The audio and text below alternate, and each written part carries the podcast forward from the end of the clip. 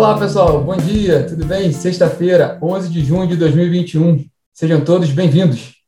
Eu sou Rodrigo Polito e este é o Milton Megote de hoje, transmitido ao vivo pelo Instagram e disponível em podcast. Bom, depois de uma semana agitada, né? Hoje a gente tem uma sexta-feira mais calma, ainda bem. Foi, a semana foi bem, bem, bem, bem, bem complexa, né? Com muitos assuntos. Hoje a gente vai falar um pouquinho sobre a revisão do, dessa semana do Programa Mensal de Operação do Operador Nacional do Sistema Elétrico, do mês de junho, lembrando um pouco dessa situação um pouco mais crítica de abastecimento do, do sistema, né, dessa crise hídrica, e também do, do, do, do toda, todas as medidas que o governo tem tomado para garantir o suprimento ao longo desse ano. Né? E vamos lá, falar também sobre a chamada pública de contratação de gás natural feita por cinco distribuidoras do centro-sul do país. Dentro desse amplo trabalho, né, esse esse amplo movimento de abertura do mercado de gás natural no país. Vamos lá. É, falando sobre o PMO, né, hoje o INS divulga né, a revisão semanal do Programa Mensal de Operação de junho, lembrando que a previsão atual do operador é de um volume de ENA, de energia natural afluente, de 62% da média e longo termo no Sudeste e Centro-Oeste, o principal subsistema do país em relação a, considerando a capacidade de armazenamento de água para geração de energia, e o INS também prevê uma um nível de armazenamento no, nos reservatórios do Sudeste e Centro-Oeste de 28,9% no fim desse mês. É, ele está agora mais ou menos na casa de 31%, 31,2%. É, ontem, quem acompanhou a live sobre o, o lançamento do, do livro Curto Circuito dos colegas Roberto Rockman e Lúcio Matos, aqui na Megawatt, pôde acompanhar uma discussão muito interessante com personagens que tiveram, tiveram presença importante ali na discussão do racionamento de energia de 2001 e fizeram um paralelo com a crise que estamos tendo agora, essa crise hidrológica que a gente tem agora. É um ponto muito, muito colocado no, no encontro, foi de fato que, que há uma. Hoje a gente tem uma diversidade de fontes muito maior do que havia naquela época. Por exemplo, a própria eh, fonte eólica com uma contribuição muito importante, a gente vai entrar agora no período de safra dos ventos, como, como o pessoal fala, né, que tem, vai ter uma, uma geração maior de, de, de, de energia a partir de fontes eólicas no segundo semestre. Enfim, mostrando um pouco que a configuração do sistema tá, é, é, ela melhorou muito. Por outro lado, um ponto interessante colocado ontem e preocupante é que essa crise agora, em relação àquela de 2001, ela está mais concentrada no Sudeste e Centro-Oeste, que é justamente, como a gente falou aqui, a principal caixa d'água do setor elétrico. Então, é, é, a área, é, uma, é, é uma área mais sensível que a gente precisa se preocupar um pouco mais. Não à toa o INS está tomando essas medidas junto com, com outros órgãos, justamente para tentar preservar o máximo ali de volume de água nos reservatórios hidrelétricos. Na, também ontem, na quarta-feira, a gente teve a, a live Ligados no Preço com, com analistas da, da Megawatt e foi apresentado a previsão de, de, de fato de ENA para junho no, no, no Sudeste Centro-Oeste, 60% da MLT, que está muito em linha com a previsão do ONS.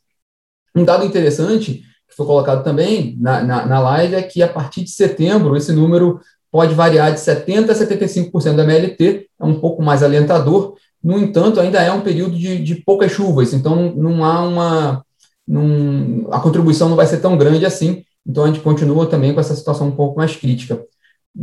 Nesse contexto, a gente conversou ontem com o Milton Duarte, que é vice-presidente executivo da Associação da Indústria de Cogeração de Energia, a COGEN, e ele contou um pouco do esforço que, que, a, que a entidade tem feito junto com a União da Indústria de Cana-de-Açúcar, junto com grupos sucroalcooleiros, e que podem, podem gerar um pouco mais de energia a partir da biomassa, podem ter uma contribuição maior a partir da geração de biomassa nesse, nesse ano.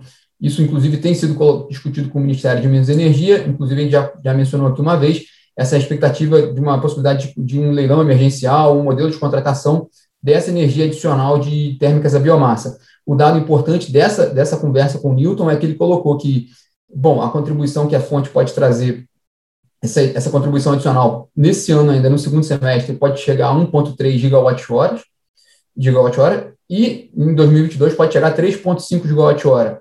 É, isso na, nas, nos cálculos da COGEM pode, pode significar, pode ajudar a economizar até dois pontos percentuais de água nos reservatórios do Sudeste e Centro-Oeste. Nessa crise hídrica, dois pontos percentuais de reservatório é muita coisa. Então, é um dado importante ali. Mas com relação ao PMO de hoje, talvez o dado mais aguardado mesmo é o que pode vir de previsão de carga, porque te mostrou aqui na semana passada, no início dessa semana, que houve a, aquela primeira revisão do PMO de junho, o ONS aumentou em 700 megawatts médios aproximadamente a previsão da carga desse, ano, desse mês, e agora a previsão é de um crescimento de 7,7% em relação ao junho do ano passado. E nessa semana, na segunda-feira, houve outra, nova revisão forte do PIB no Boletim Focus, saindo de 3,96% para 4,36% nesse ano. Então, a, a, gente tem visto, de fato, um movimento ali de, de, previsões mais otimistas com relação ao crescimento econômico, o que se traduz em crescimento de consumo e de carga, né? É, também, outro dado importante foi que o CCE divulgou também os dados preliminares do mês de maio, com crescimento de 12, crescimento de consumo de 12,4% em relação a maio do ano passado. É, no ACL, esse crescimento foi de 26%, e no mercado cativo das distribuidoras foi de 6,2%. Mas se até se desconsiderar o, a, o, efeito da migração, o mercado cativo cresceu 8% nesse mês em relação a maio do ano passado. Ok, só é importante a gente fazer a ressalva que maio do ano passado ainda era um mês muito severo em relação às medidas de isolamento social, por isso essa comparação está bem, tá bem acentuada, aí, esse, esse crescimento. Mas ainda assim são dados que mostram mesmo, de fato, um avanço no consumo de energia no país. Então, é, é esse, esse dado aí que a gente vai acompanhar também nessa, nessa projeção do ONS. E sobre gás natural, só resgatando uma notícia que saiu ontem, né? Foi, foi, foi esse resultado né, da, da chamada pública conjunta de cinco distribuidoras de gás natural do Centro-Sul, a MS Gás, a Gás Brasiliano, a Sul Gás, a SC Gás e a Compa Gás. Elas selecionaram 11 empresas nesse processo de chamada pública e essas 11 empresas vão agora negociar, vão entrar na etapa de negociação para fechar contratos com as distribuidoras. Nessa lista de empresas, a, a, a gente grande como Petrobras, Shell, Compass, New Fortress Energy, né, que, que, tem, que entrou no, no país agora, né, a Trader também, especialista em comercialização, entre outras. E a expectativa é que sejam contratados 6 milhões de metros cúbicos dia de gás, com fornecimento já a partir de 2022, dentro desse processo de chamada pública coordenada dessas cinco distribuidoras do Centro-Sul é, é, um sinal muito interessante para o mercado de gás natural, dentro desse processo que a gente tem discutido de, abertura do mercado. Né? É, nós publicamos também uma, uma, matéria recente sobre a Petrobras e, essa, e a estratégia que ela tem adotado para, para lidar com esse novo momento do mercado de gás. Ela está buscando marcar território ali nesse mercado que, vai, que tende a ser mais competitivo com a entrada de novos atores.